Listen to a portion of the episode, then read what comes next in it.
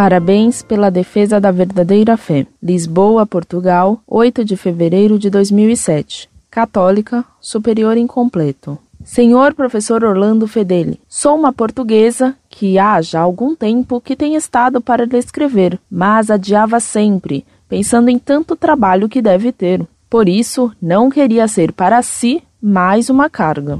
Hoje, porém, resolvi escrever para lhe testemunhar o meu apreço pela obra maravilhosa que está fazendo em tantas pessoas que tem ensinado e guiado através do seu site. Fico indignada quando leio aquelas coisas que lhe escrevem os que, com a alma cheia de fel, o deixam extravasar em frases cheias de raiva, mostrando bem o que lhes vai no coração. Penso que o amor não mora nos corações que o acusam. Quanto deve sofrer, professor, nessa dura missão em que o senhor o colocou? A princípio, também o achei duro nas suas respostas, mas depois entendi a razão de tal dureza. Agora, até por vezes me fazem sorrir as suas respostas acutilantes. Tenho aprendido muito consigo, professor, e principalmente vi que não estava errada quando não me sentia bem no meio do modernismo que nos sufoca dentro das nossas igrejas e faz com que as pessoas se sintam tão vazias à entrada como à saída da missa, acabando por lá ir mais por rotina ou para não desagradar aos familiares do que por verdadeira necessidade de estar com Deus e de o honrar.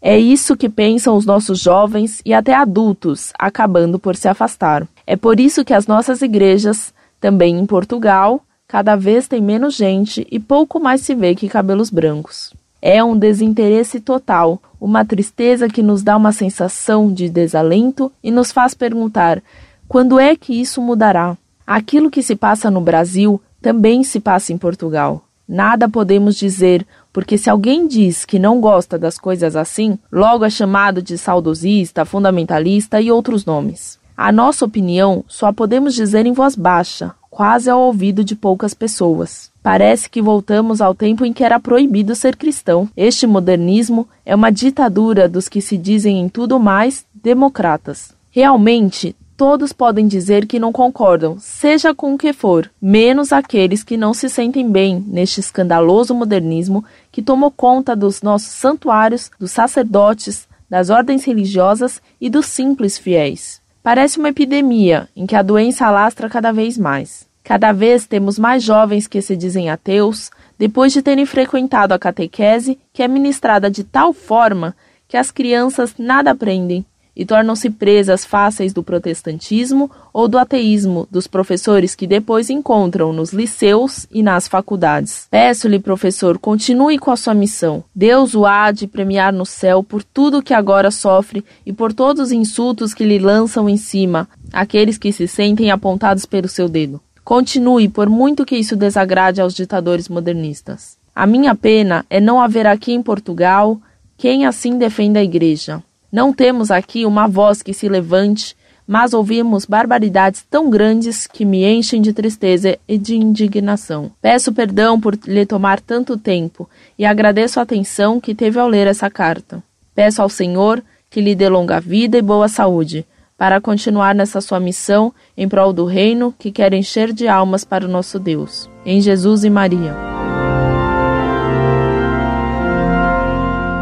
Muito prezada, salve Maria. É uma honra para o site Monfort ser lido em Portugal, terra que todo brasileiro que conhece realmente a nossa história tem orgulho de reconhecer como o país que foi o pai do Brasil, o fundador de nossa pátria. O Brasil, em muitos sentidos, continua português, e não só na língua, mas na cultura e nas tradições, e isso nos honra.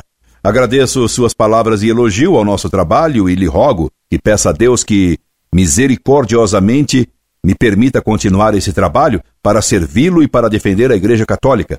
Caso contrário, não vale a pena viver. O único sofrimento seria não poder mais servir a Deus e a Igreja. A senhora aponta muito bem os males que os católicos sofrem hoje. A liberdade de religião e de consciência, proclamada pelo Concílio Vaticano II, deu liberdade de propaganda para todos os erros e heresias. Só é proibido defender a fé católica. A liberdade para o erro é proibição para a verdade. Assim como a liberdade para os vírus e bactérias é a condenação para a saúde. A nova catequese nascida dos erros modernistas do Concílio Vaticano II Só ensina heresias e produz ateus, como a senhora bem notou. E a nova missa de Paulo VI só destruiu a fé e fez perder todo o respeito pelo Santíssimo Sacramento.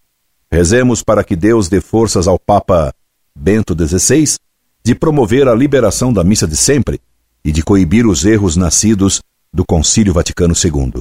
Quanto a mim, peça a Deus que me dê forças para lutar, ou que me tire a vida, pois que não vale viver sem servir a Deus. Deus lhe pague, pois a senhora não calcula a caridade que me fez. Incorde Jesus Semper, Orlando Fedeli.